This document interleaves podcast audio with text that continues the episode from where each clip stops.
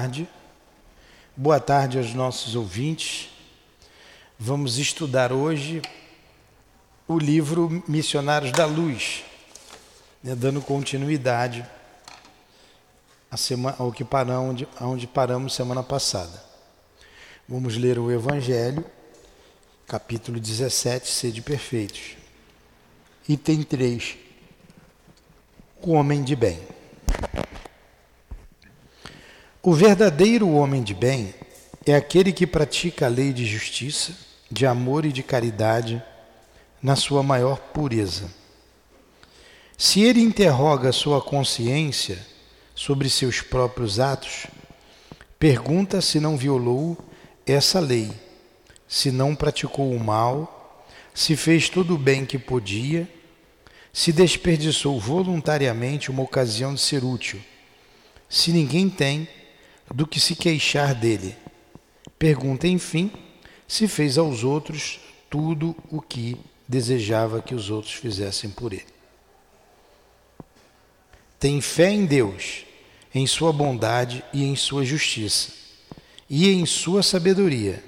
Sabe que nada acontece sem a sua permissão e submete-se à sua vontade em todas as coisas. Aqui estamos, Jesus, estudando para chegarmos a ser homens de bem. É a nossa meta, o nosso objetivo. Homens de bem. Para que depois o passo seguinte, chegarmos a Deus através da pureza, pois assim Deus o quer. Nos ajude, Senhor já que despertamos para os valores espirituais. Conduza os nossos passos, conduza a nossa mente, o nosso coração nos estudos desta tarde. Que o nosso irmão André Luiz possa nos ajudar na compreensão do texto que ele nos trouxe, fazendo-nos que entendamos com a maior clareza possível. Que o nosso Chico também possa nos ajudar, pois foi o médium desta obra. Em nome desses espíritos que em teu nome, Jesus, evocamos, em nome do altivo, o diretor da nossa casa, com a coluna de espíritos que sustentam o nosso SEAP, em nome do amor, em nome do nosso amor em teu nome, Senhor. Sempre com Kardec, com Leon Denis, contigo, Jesus, mas acima de tudo, em nome de Deus, o Pai Celestial, é que pedimos a devida permissão para iniciarmos os estudos desta tarde. Que assim seja.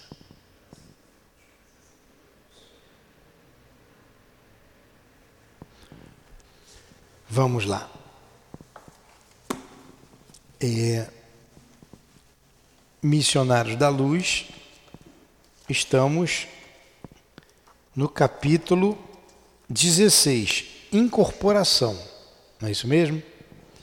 Nós estudamos em vários capítulos é, a reencarnação de Segismundo, né, aquele processo todo, uma bela história, né, um belo aprendizado.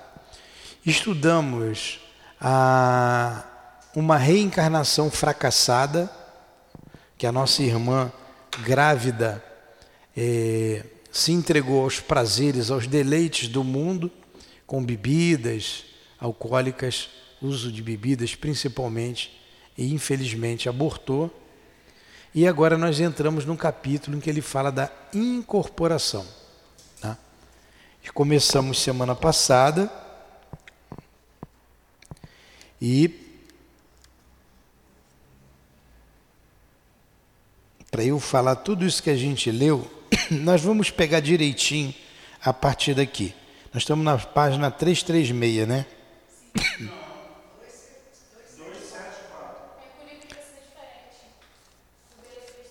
O meu livro é 336.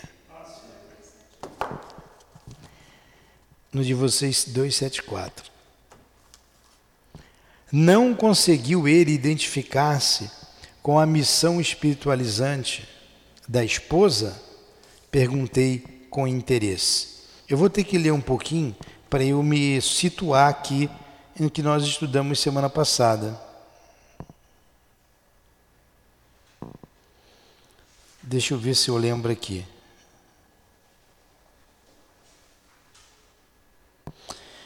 É, era Otávia, a médium, médium de incorporação, que iria para o trabalho.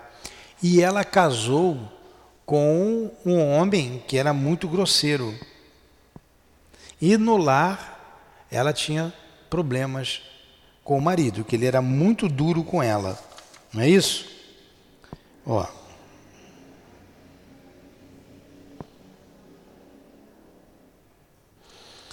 Ó, é...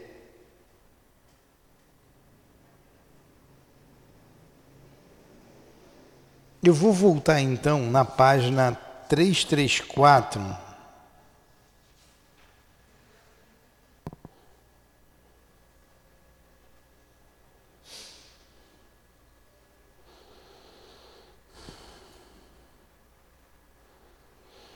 Quer saber? Vamos pegar lá do início. Vamos pegar do início, né? Não é melhor? Vamos lá, capítulo 16, incorporação. Se o Luiz incorporar aí, paciência, né? Vamos lá. Prosseguindo em meus estudos, eu vou lendo assim com um pouco mais de fluidez, tá? Qualquer coisa vocês interrompam. Prosseguindo em meus estudos sobre os fenômenos, sobre os fenômenos mediúnicos de variada expressão, sempre que meus serviços habituais me permitiam, regressava à crosta, aprendendo e cooperando no grupo em que Alexandre funcionava na qualidade de orientador. Minha frequência, porém, em virtude das obrigações por mim assumidas em nossa colônia espiritual, não podia ser assídua, razão porque procurava aproveitar as mínimas oportunidades a fim de enriquecer as minhas experiências.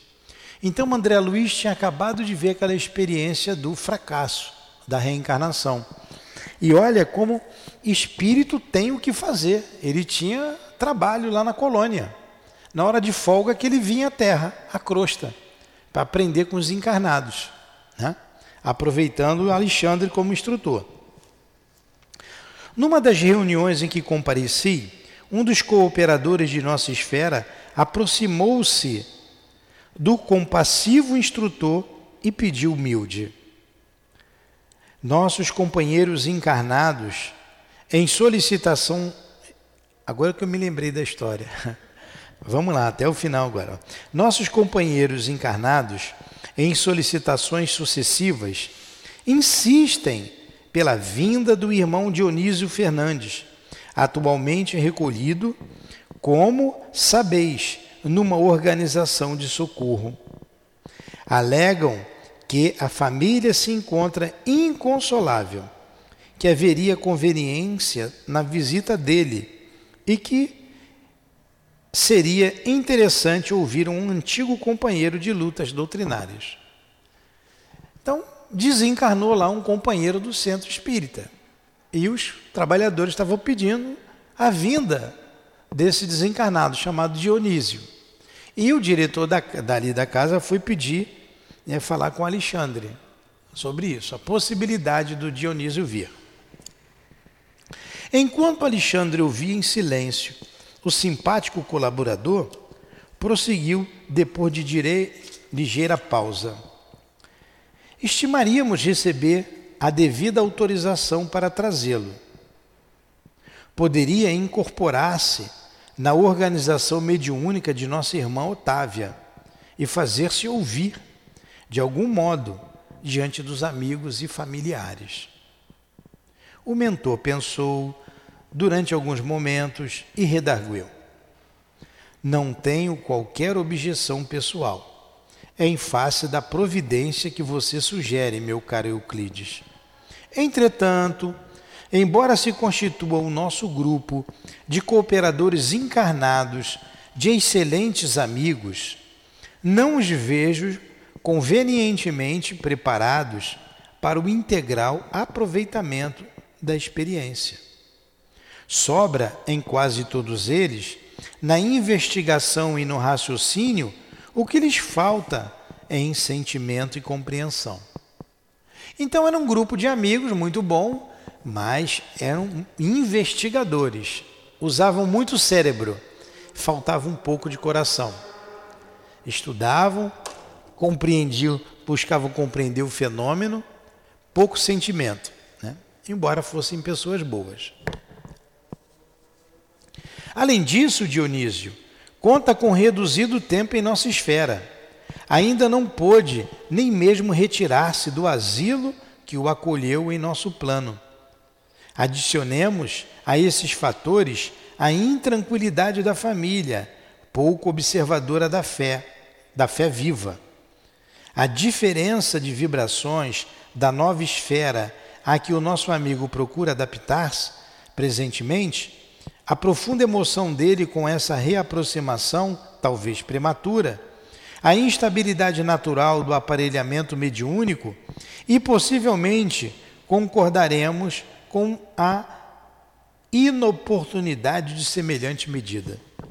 Então Alexandre foi contra, não é? Semana passada o senhor veio? Não, estou sentindo a sua falta.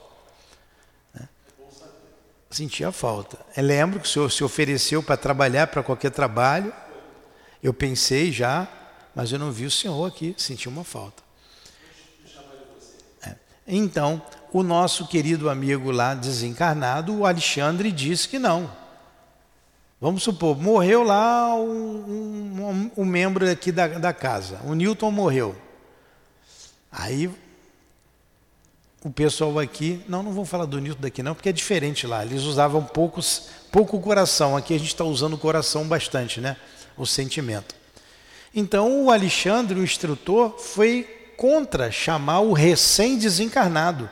Era muito pouco tempo que ele estava desencarnado. Falou da falta de fé da família, falou do médium, falou da Otávia, que não era um aparelho ideal para ele se manifestar e que os companheiros também não estavam ainda prontos para isso. Mas vamos lá, ele ponderou, ele falou que não. Mas o bondoso lá, né, o outro, o outro tinha coração, né? Euclides, Euclides né, o diretor da casa espiritual, né? O interlocutor, advogando o pedido veemente do círculo, não se desencorajou e insistiu, né? Não se desencorajou antes que o Alexandre falou. Reconheço que a vossa palavra é sempre ponderada e amiga. Concordo em que não alcançaremos o objetivo desejado. Por vários motivos que ele já falou ali, né? Problema dos médios, do próprio médio de incorporação e da família descrente. Todavia, reitero-vos a solicitação. Ainda mesmo que o fato não ultrapasse a feição de simples experiência. É que existem irmãos esforçados aos quais muito devemos aqui, no trabalho do bem diário ao próximo sofredor. E sentiríamos felicidade em demonstrar-lhes o testemunho do nosso reconhecimento e estima sincera. Boa ponderação, né? Sabe conversar, né? Poxa, tem gente boa lá, tem o Luiz que trabalha bem, consideração a ele lá, estão ajudando a gente aqui. Vamos trazer o nosso irmão. A gente não vai atingir os objetivos que a gente sabe que tem que alcançar, mas pelo menos como experiência. Vamos ver se tocou o coração do Alexandre?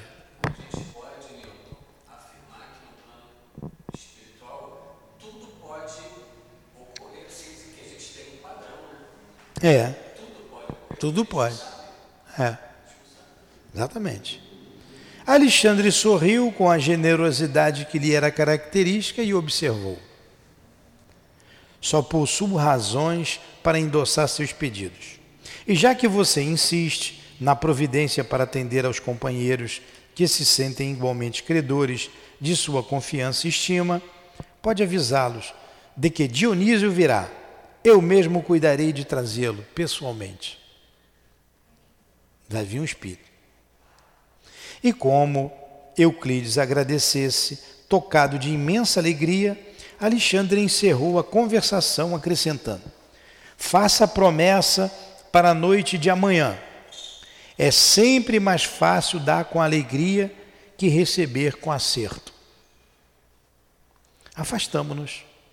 Por que eu me interrogasse quanto ao processo fenomênico de, da incorporação, o benigno instrutor esclareceu de boa vontade. Mediunicamente falando, as medidas são as mesmas adotadas nos casos da psicografia comum, acrescentando-se, porém, que necessitaremos proteger com especial carinho o centro da linguagem na zona motora, fazendo refletir nosso auxílio magnético sobre todos os músculos da fala. Então, olha só o que ele está dizendo: a proteção para médium, o auxílio no aparelho fonador para que tudo transcorresse da melhor maneira possível. Né?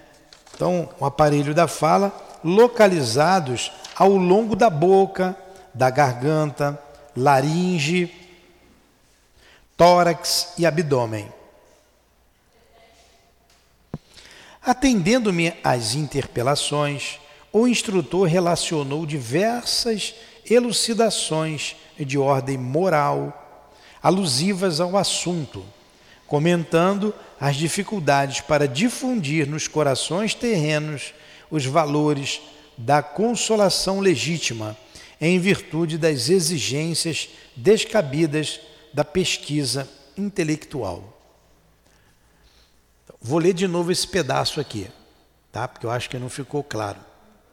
Olha, tem as questões morais são importantíssimas nessas comunicações, tá? E, na verdade, eles eram muito mais intelectuais, mais cerebrinos do que é, sentimento. Vou ler aqui. Atendemos, atendendo minhas interpelações, né, atendendo as perguntas do André Luiz, o instrutor relacionou diversas elucidações de ordem moral. É o que a gente fala aqui. Às vezes eu escuto escutei bem essa semana aí de uma pessoa que trabalha muitos anos na mediunidade o seguinte: ó, eu sou médium no centro, na hora do trabalho. Quando eu estou na minha casa, o meu dia é livre. Eu posso tomar minha cervejinha tranquilo no meu final de semana, comer meu churrasquinho. Eu posso. Eu acrescento. Também pode ir numa festa, usar droga, Pode se prostituir também, tudo pode. Pode ou não pode? Pode ou não pode? Pode. Você não deve. Tudo me é lícito, mas nem tudo me convém. Né? Então, ele falou vários, vários pontos morais, que eu não vou citar aqui, ele também não citou. Hoje a gente vai falar alguma coisa aqui no nosso curso de orientação mediúnica. Mas nós tivemos aí um fim de semana bastante, até hoje, bastante é, recheado de, de situações. Atendemos pessoas em casa com espírito incorporado e foi difícil o trabalho de ajuda. Atendemos pessoas aqui e duas amigas nossas que foram passear, amigas de vocês, né, médium, Estava né? previsto lá o passeio. Nada demais, foram passear. E não aguentaram, voltaram para casa. Foram para uma fazenda lá em Vassouras, da época da escravidão. Começaram a passar mal. Uma quase que incorporou, segurou a onda, segurou, vamos embora daqui, vamos embora daqui. Acabou o passeio. Ela é médium só aqui no centro? Não. Então, tem vários fatores. Os fatores morais de diversas naturezas são importantíssimos. Ele não citou aqui, então nós não vamos falar dessas condições. Por quê? Ter a faculdade é uma coisa. A faculdade é neutra. A faculdade é neutra. Ter a faculdade é uma coisa, ter experiência é outra coisa, e dar um direcionamento a essa faculdade é uma terceira coisa. Então, o espírito que te assessora, quem é? É um bom espírito? É um mau espírito? Aquele que você vai consultar, que você vai prestar o serviço, qual a intenção dele? Em que lugar você vai fazer isso? Estão vendo quantos fatores tem? É uma opção de coisa para ser falada aqui sobre mediunidade. Mas vamos lá.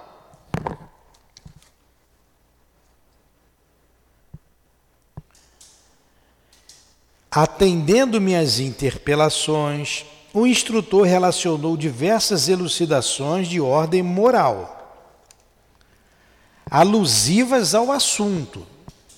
Estou lendo bem devagarinho, para vocês entenderem. Comentando as dificuldades para difundir nos corações terrenos os valores da consolação legítima então, o Alexandre estava falando da dificuldade de atingir o coração daquelas pessoas para valores consoladores legítimos, em virtude das exigências descabidas da pesquisa intelectual. Olha só, ele já estava prevendo, ele já sabia quem era o grupo. Então, em virtude das exigências descabidas daqueles trabalhadores, ia ser difícil alcançar o objetivo. Admirava-lhe a sabedoria profunda. Pode ver a moça ali, ver o que ela quer, por favor. Ali, vê ali, Luiz. Ela vai atender a senhora aí. Não vai atender a senhora. Admirava-lhe a sabedoria profunda e a sublime compreensão das fraquezas humanas, quando atingimos a instituição de socorro a que Dionísio levanta, levanta, a que Dionísio se recolhera em plena região inferior, não muito distante da crosta terrestre. Olha só, a, a, a André Luiz estava admirado da compreensão que Alexandre tinha das fraquezas humanas. E mais, é... aí ele vai, quando chega lá para pegar o Dionísio, onde ele estava recolhido, ele disse que ele estava ainda numa região inferior, apesar de amparado, né? Próximo à crosta da terra. Uma antecâmera, né? Depois ir para um lugar melhor. Entendendo-se com os espíritos do bem, consagrados aos serviços do amor cristão, em zonas semelhantes, conduziu-me à presença do recém-desencarnado, que se mantinha sob forte excitação. Dionísio, falou-lhe Alexandre bondoso após a saudação usual. Lembra-se do nosso grupo de estudos espiritualistas? Como não? E com que saudades, suspirou o interlocutor.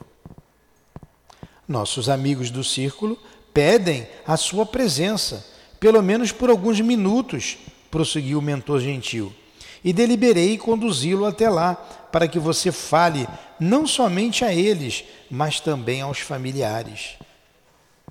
Aí o Espírito diz assim: que ventura, né? que coisa boa! exclamou Dionísio, quase chorando de contentamento. Poxa, eu vou lá, vou falar, estou com saudade deles, estou com saudade da minha família, vou falar com eles. O senhor está entendendo o que eu estou falando aqui? Tá? Então, a pessoa morreu, ela pertencia a um grupo espírita e o grupo estava pedindo notícias dele para ele falar alguma coisa. O instrutor foi lá onde ele estava, o defunto onde o defunto estava, e trouxe o espírito, chamou o espírito que vai levar lá para a comunicação. Aquele grupo que ia atendê-lo era um grupo que usava muito mais o cérebro do que o coração, fazia as suas exigências. Até aí tudo bem, né? Muito bem. Vamos lá.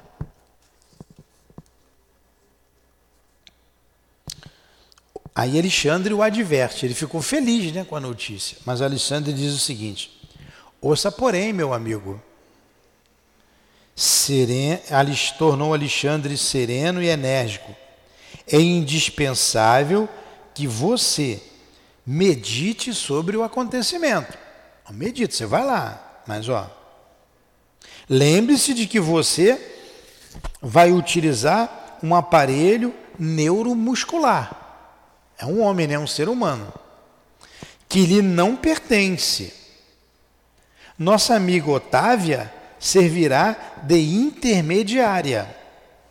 No entanto, você não deve desconhecer as dificuldades de um médium para satisfazer as particularidades técnicas de identificação dos comunicantes, diante das exigências dos nossos irmãos encarnados.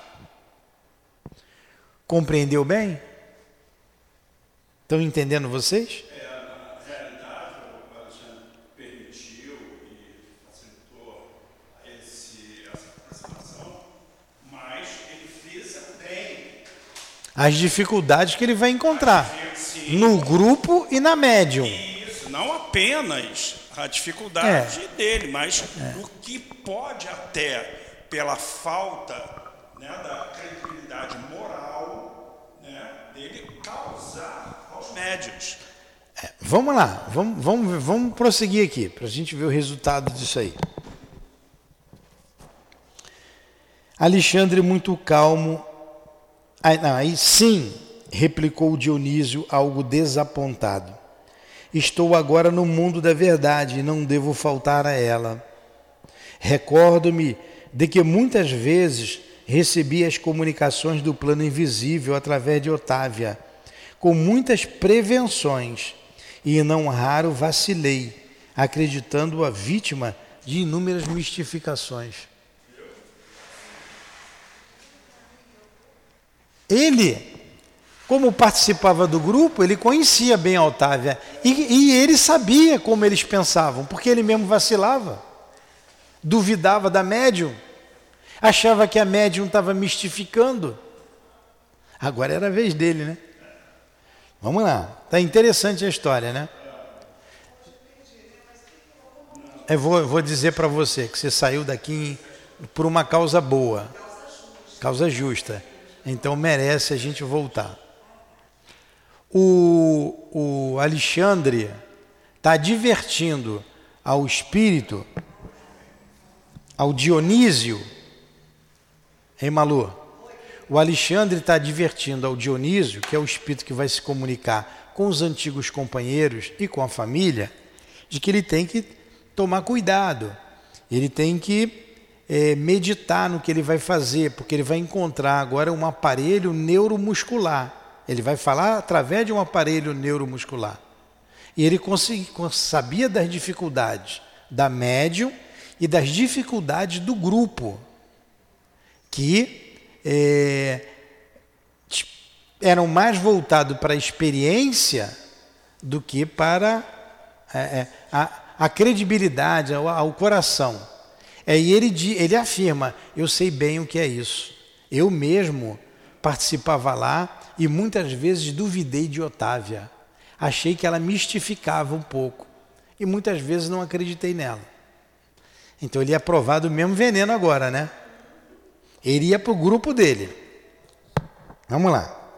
Alexandre, muito calmo, calmo, observou: Pois bem, agora chegou a sua vez de experimentar.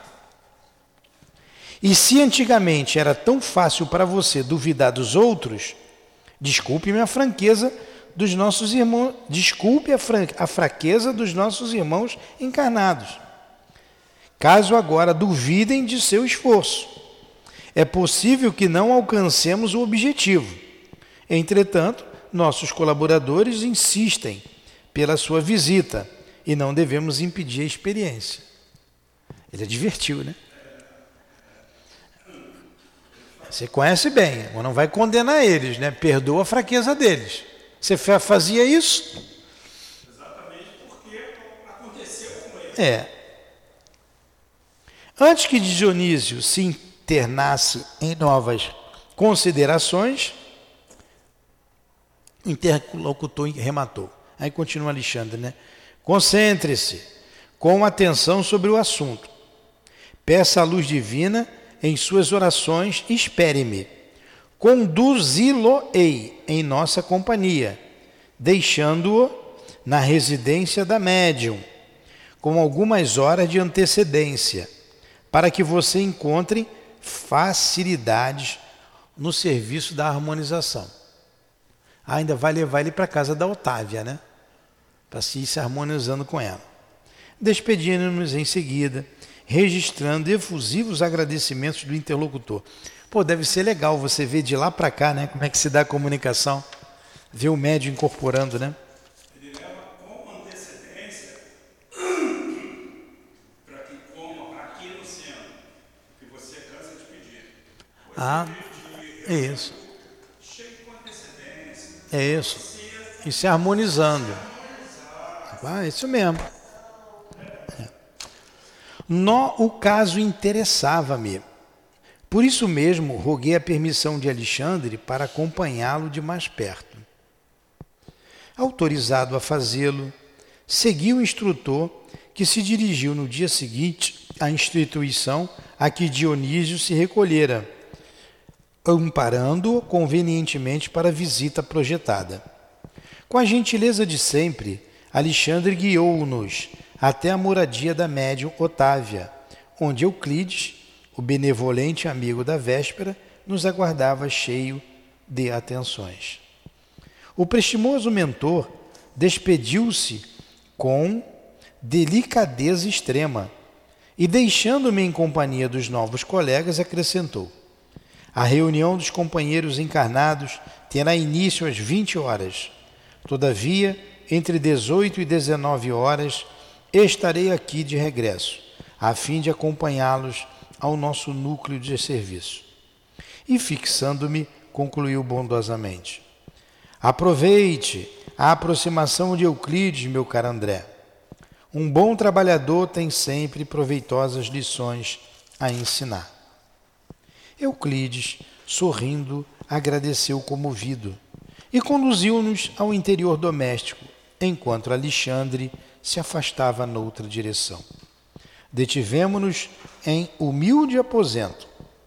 Nesta parte da casa, explicou-nos o guia acolhedor, a nossa irmã Otávia costuma fazer meditações e preces. A atmosfera reinante aqui é por isso confortadora, leve e balsâmica.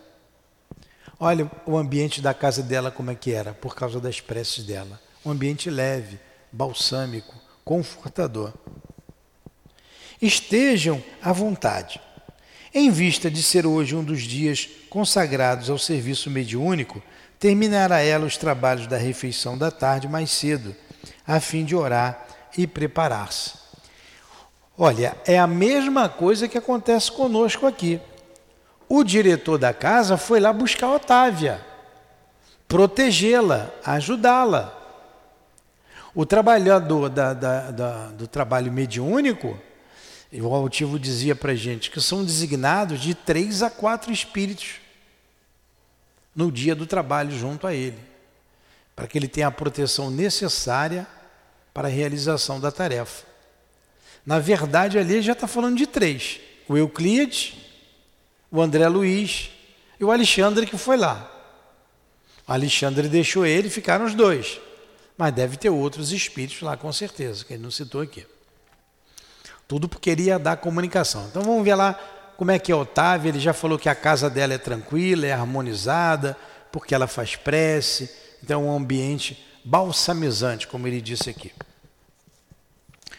Consultei o mostruário do grande relógio de parede, não longe de nós, que marcava precisamente 16 horas. Pô, a reunião era às 8 da noite, às quatro eles já estavam lá junto dela. E manifestei o desejo de ver a nossa irmã, que atuaria naquela noite como intermediária entre os dois planos. Deixando Dionísio no aposento a que me referi, Euclides conduziu-me à pequena cozinha, onde uma senhora idosa se mantinha atenta à preparação de alguns pratos modestos. Tudo limpeza, ordem e harmonia doméstica. Notei-a, porém, algo pálida, abatida. Ouvindo-me a inquirição discreta, o companheiro informou: Otávia é uma excelente colaboradora dos nossos serviços espirituais, mas, pela força das provas necessárias à redenção, permanece unida a um homem ignorante e quase cruel, era o marido dela. Enquanto o companheiro brutal está ausente, nas horas do ganha-pão, a casa é tranquila e feliz. Porquanto a nossa amiga não oferece hospedagem a entidades perturbadoras da sombra. Todavia, quando o infeliz Leonardo penetra este pequeno domínio, a situação se modifica, porque o pobre esposo é um legítimo canteiro espinhoso no jardim deste lar faz-se acompanhar de perigosos elementos das zonas mais baixas. Não das zonas mais baixas. Olha aí o, o, o marido da moça, né? Era um troglodita, né? Foi aqui que a gente parou semana passada. Está prestando atenção, Luiz? Está entendendo? Tá? Vocês estão entendendo? O senhor está entendendo? Então vamos lá. Não conseguiu ele identificar-se com a missão espiritualizante da esposa? Perguntei com interesse. Pô, o marido não, não se harmonizou, não conseguiu ver que ela tem uma missão? Não, de modo algum, explicou Euclides sem titubear. Euclides é o, o guia lá dela, lá do tra, dos trabalhos mediúnicos. Não é novo para a compreensão, ele não é novo para compreensão elevada.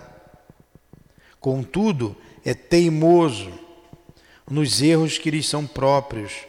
Permite que a consorte nos ajude em vista da insistência de parentes consanguíneos dele, dedicados à nossa causa, e que, influenciados por nós, não lhe permitem afastá-la. Entenderam o que ele está dizendo? Eu, eu dei uma voada, eu não entendi não, vou ler de novo. É um conflito. Então ele não, não se harmonizava com ela. Por quê? Ele está dizendo que ele não é novo nessa compreensão elevada. Ele sabe. Mas, ó, contudo, é teimoso. É um cara teimoso nos erros que lhe são próprios. Permite que a consorte nos ajude. Então ele permite que Otávia ajude lá no trabalho mediúnico em vista da insistência de parentes consanguíneos dele, dedicados à nossa causa, e que, influenciados por nós, não lhe permitem afastá-la. É, então ele permite porque tem uma opção de parente dele lá no centro espírita. Né? A tarefa, porém, não é muito fácil, porque se Otávia é dócil aos espíritos do bem, o esposo é obediente aos cultivadores do mal. Basta às vezes traçarmos um programa construtivo com a colaboração dela para que Leonardo, cedendo aos portadores da treva, nos perturbe a ação, criando-nos graves dificuldades. É? Então, por isso que é bom o marido e a mulher estarem juntos. Hoje vem uma moça aqui, que eu conheço lá da, de outra casa espírita, precisando trabalhar. Ela, Tudo bem, vamos trabalhar, a porta está aí. Eu falei para ela, cadê o seu marido? Ah, está trabalhando, traz o seu marido. Os dois aqui, né? Porque um está vendo onde o outro está, um apoia o outro, facilita muito. Quando um dos cônjuges não quer, é difícil, é complicado. Né?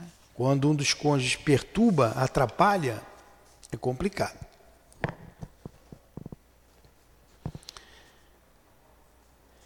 Percebendo que o abatimento da médium não me passava despercebido, Euclides acrescentou: Tão logo prometi ontem alegremente a vinda de Dionísio, desejoso de incentivar o bom ânimo dos amigos encarnados, contando com o concurso mediúnico da, irmã, da nossa irmã, piorou a situação psíquica do esposo imprevidente.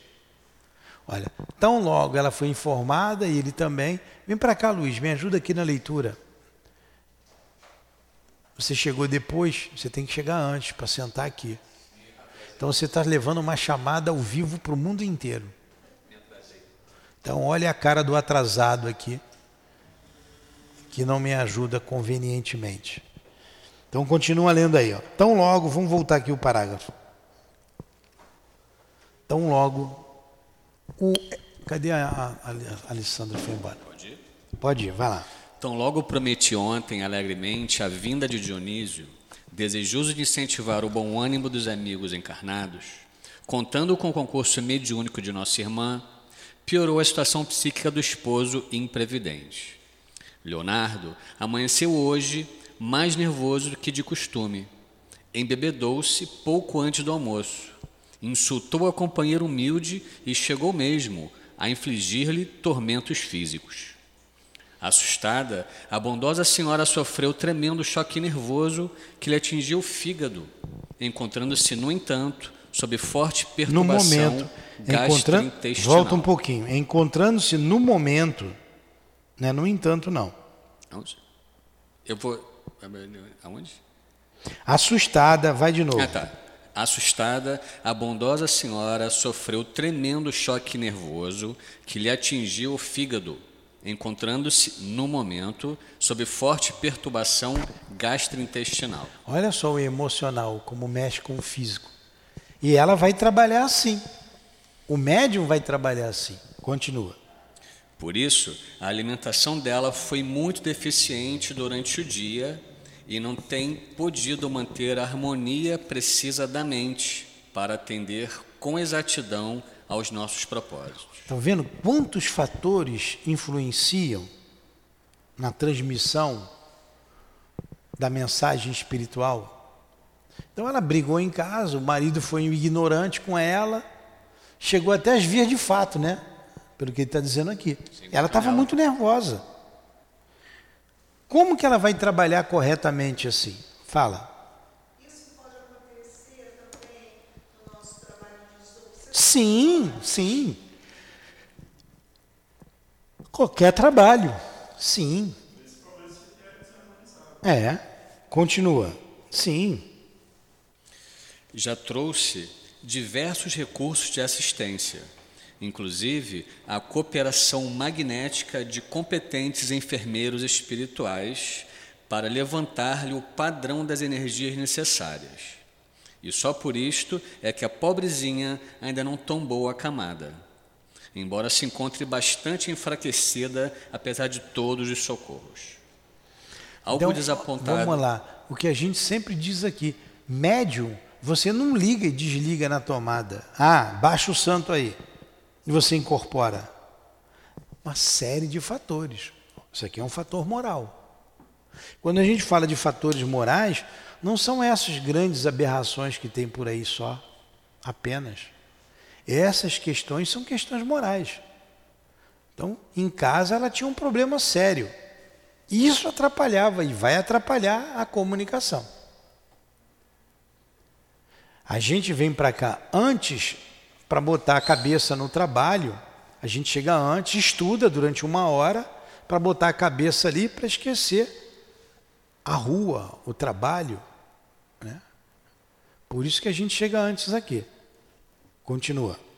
Posso fazer só, só um pequeno adendo? Pode. Como que o vigiar e orar é importante, né? Porque os espíritos que não queriam que o trabalho fosse realizado atacam o marido, não ela. Não ela. Pois é. Mas mesmo ela estando vigilante e atenta, pô, o camarada. Ela foi atingida, pô. Ela foi Mas atingida. ela pode entender o mundo espiritual e ver que aquele comportamento dele é algo para atingir ela.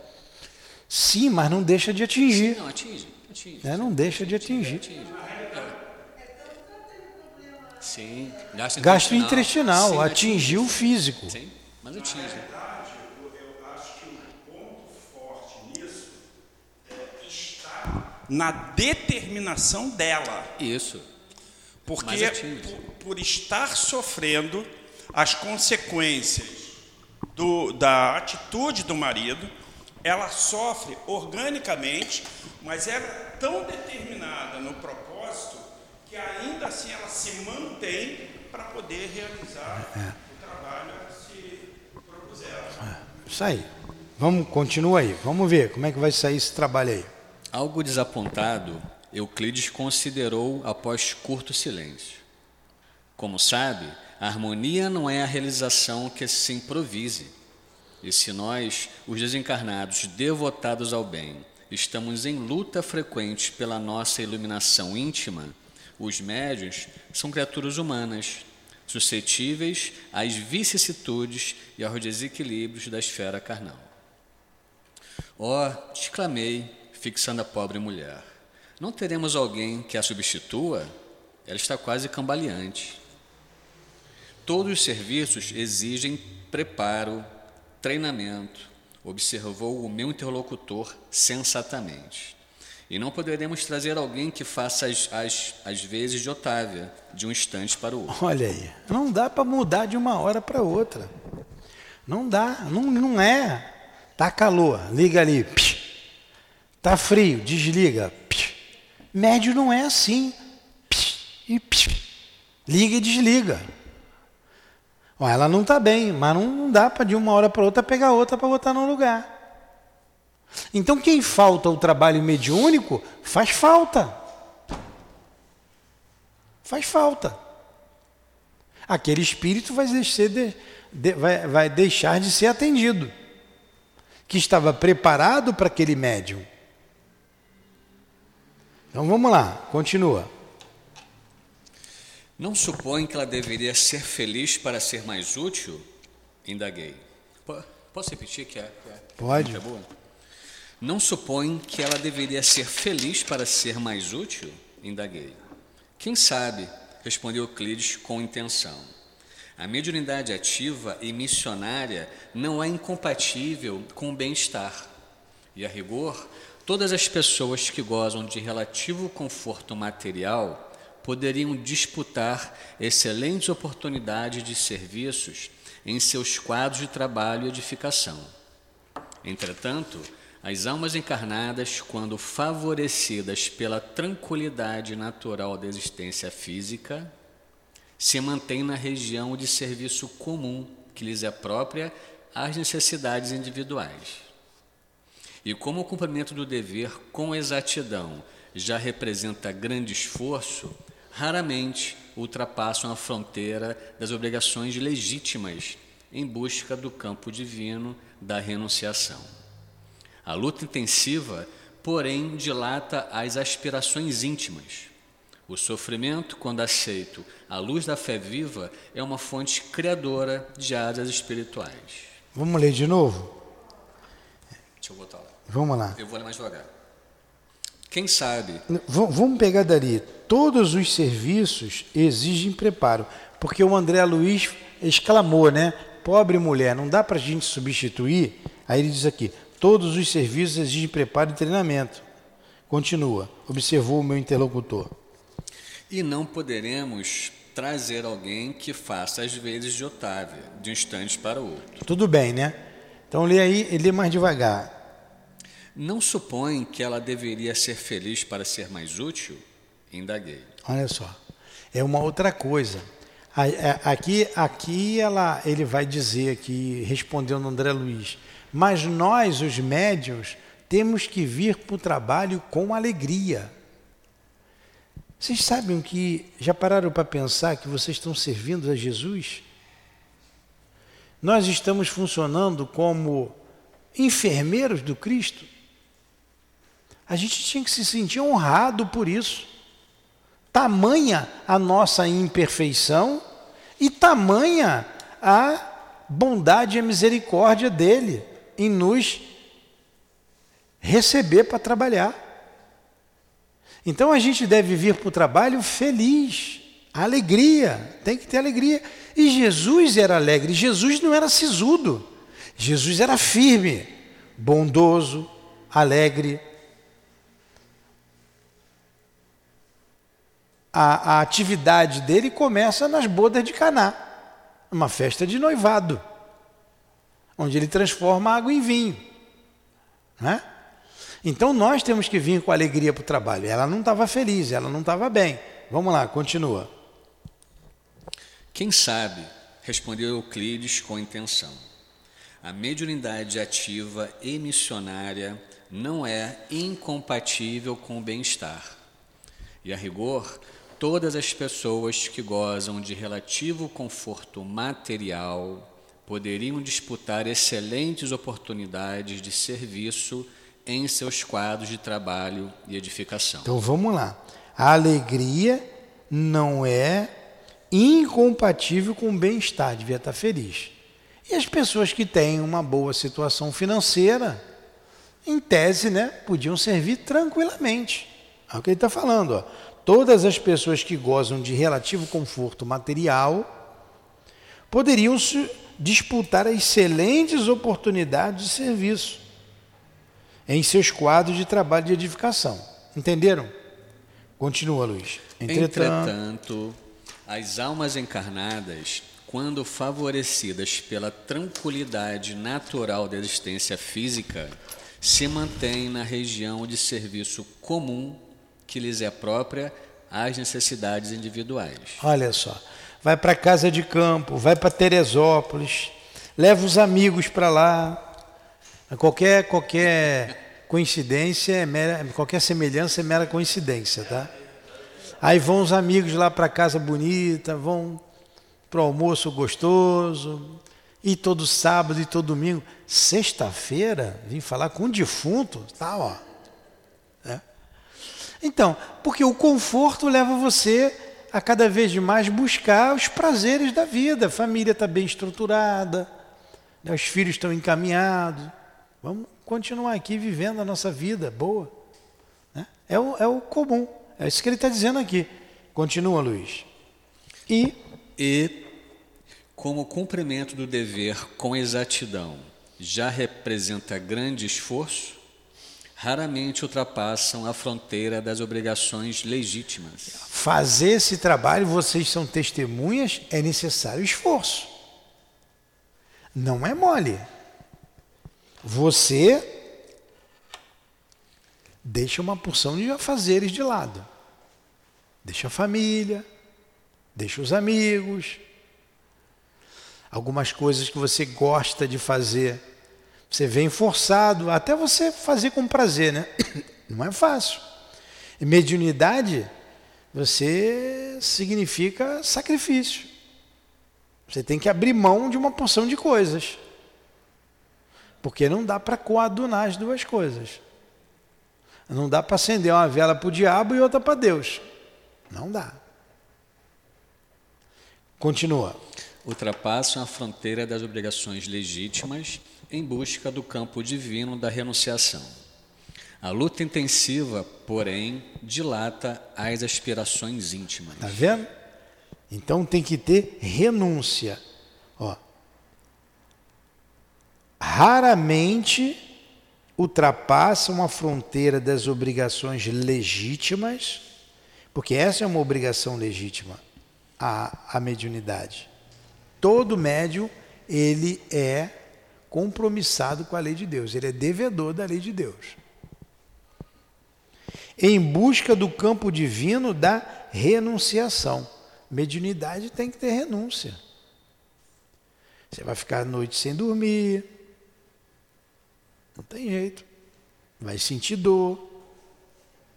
Continua. O sofrimento. O sofrimento, quando aceito à luz da fé viva, é uma fonte criadora de asas espirituais. Muito bem. Continua.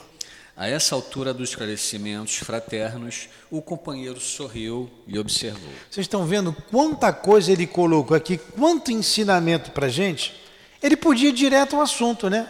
levou o espírito lá. E eu sei que vocês estão doidos para saber o que aconteceu. Isso que é um enredo. Né? Quer saber lá como é que ele incorporou, como é que ela falou, como é que foi. Mas não, ele está ensinando para a gente, ó, tem isso, tem isso, isso, isso. Por isso, depois vocês vão ver, por isso que deu esse resultado. Por falta de tudo isso que está aqui, que ele está explicando anteriormente. Vamos lá. Formulando semelhantes considerações, não queremos dizer que a mediunidade construtiva deva ser apanágio dos corações algemados à dor. Muito bom. Isto não. As missões da espiritualidade superior pertencem a todas as criaturas de boa vontade. Apenas expressamos a nossa convicção de que almas existem fervorosas no ideal do bem e da verdade, que se valem dos obstáculos para melhor escalarem o monte da redenção divina. Ficou bem claro? A dona da casa terminara a tarefa de aprontar o jantar humilde e, antes que o esposo voltasse ao lar, dirigiu-se ao quarto íntimo, em que, conforme a notificação de Euclides, costumava fazer as suas preces preparatórias. Penetramos o aposento em sua companhia. Euclides acomodou Dionísio ao lado dela.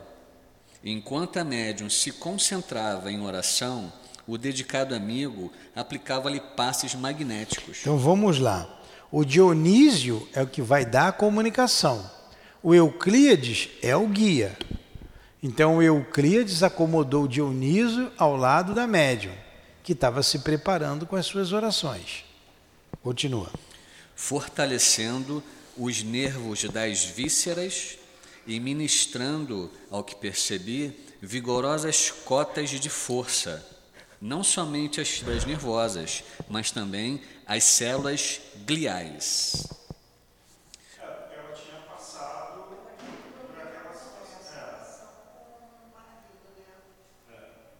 Então você vê, aí você vem aqui, ele fortaleceu o quê? As vísceras dela. Sempre tem que trabalhar as vísceras. Aí você vai comer um churrasco antes de vir para cá? Você tem que ter cuidado com tudo, com a alimentação. Tá lá, vísceras ali, está trabalhando o, bolo alimentar, né? Está ali.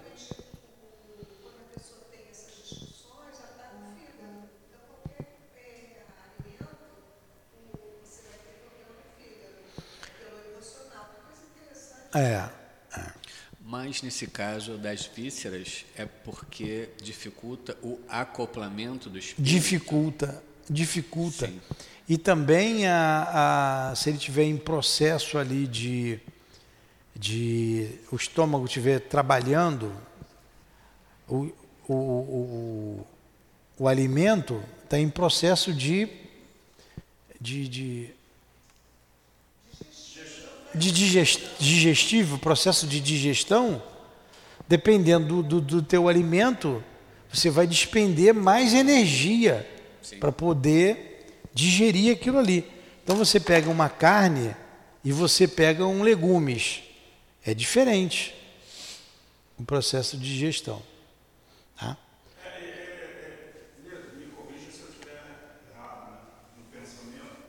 Não, não somente isso, que é extremamente importante, mas também a carne, e geralmente quando se fala da carne, está se falando da carne bovina, né, a, a maneira como acontece para você chegar ao teu alimento, aquela carne. É. Porque aquela coisa, porra, pode ter sido sofrido na, na, Há uma série de coisas, é tudo isso.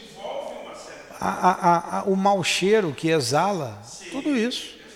Isso. Isso para um espírito inferior que era o Dionísio. Imagina para É. um Dionísio é, era um espírito, não era um espírito superior, mas também não era um espírito m- mau, não era, ele era um espírito trabalhador. Ele era médium da casa. Ele não era mau. Não, foi o que eu digo é na, na escala espírita. Sim, você, você pega, por exemplo, o exemplo que a gente dá aqui. O altivo ia dar a comunicação de quem? De Leon Denis, no aniversário da casa, lá em Bento Ribeiro. Então ele estava trabalhando, estava o dia inteiro lá no centro trabalhando. O eu fico aqui trabalhando, não fica trabalhando o dia inteiro, fazendo um monte de coisa. Ele tinha lá a gráfica lá que ele perdeu uns, um bocado de cabelo naquela gráfica lá. Estava lá trabalhando. Subiu, né? subiu, porque tinha uma escada lá, tinha uma cantinha, na cantinha lá no alto. Correu lá, tomou uma sopinha de legumes, que ele não comia carne, de jeito nenhum. Tomou uma sopa e falou assim: comi, estava esbaforido. Usou essa expressão. Tomei a sopa rápido. Já está com fome, matou um pratão, né? E desceu. Desceu para o salão, o salão era embaixo. E foi dar a comunicação. Teve a reunião pública, né? teve a reunião pública. Ele foi dar a comunicação de Leon Denis. Quando Leon Denis se apresentou, isso aí segundo o altivo, né? Agora tem os dois lá, tá até sorrindo, né? Do lado do outro. Entendeu? Leon Denis disse assim: Eu não vou dar comunicação através desse médium com essa barriga. Mas eu não vou dar mesmo. Você vai num terreiro qualquer aí, fuma cachimbo, charuto, o que quiser, toma cachaça, não tem problema nenhum. Mas para aquele espírito lá tem. Não vou mesmo. E ele não deu a comunicação, direto pelo altivo. O doutor Erma, que estava acostumado com ele, é que deu a comunicação. Leon Denis passou para o doutor Erma, o doutor Erma falava através do altivo. Privilégio de levar um pito de Leon Denis, né? Queria fazer uma coisa errada só para Leon Denis me chamar a atenção, né? Então, vocês vejam, é, é, quanto mais elevada a hierarquia do espírito, mais ele se importa com isso por estar sempre atendendo pessoas aqui, toda hora, hoje à tarde a gente atendeu, eu, eu, eu, não, eu não desgosto de carne, mas eu não como. Então, de tanto fazer isso, eu estou acostumando já. A carne vermelha já não me apetece mais.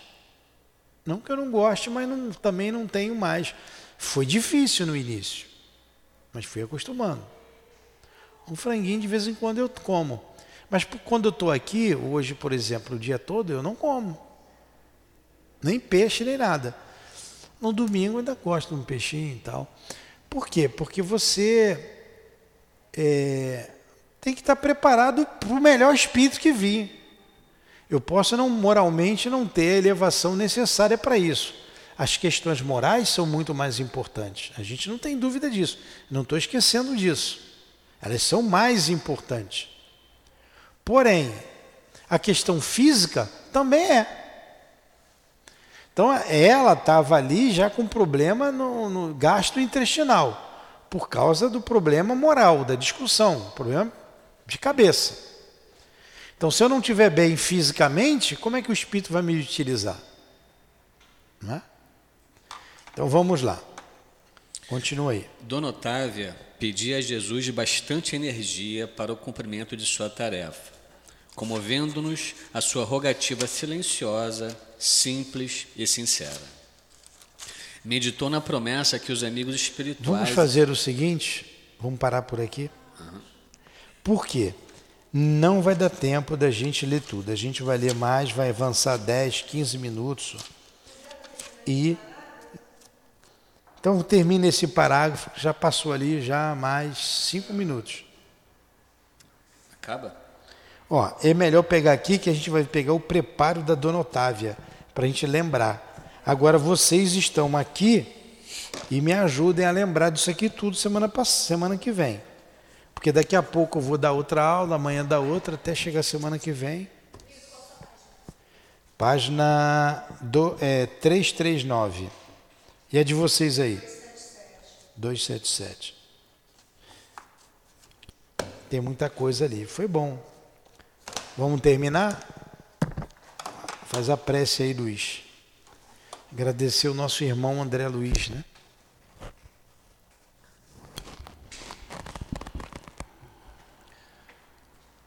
Amigo Jesus, obrigado por mais uma tarde de estudo no CIAP, nossa casa de amor, de estudos e de caridade.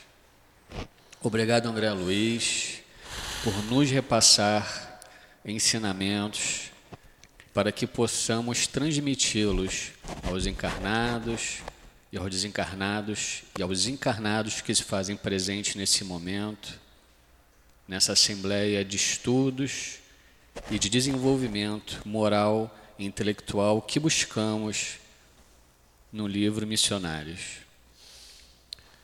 Assim, agradecidos estamos, acima de tudo, à doutrina dos Espíritos, aos Espíritos bondosos dessa casa que nos auxiliam e que nos trazem aqui, pois sabemos das dificuldades da continuidade desse trabalho.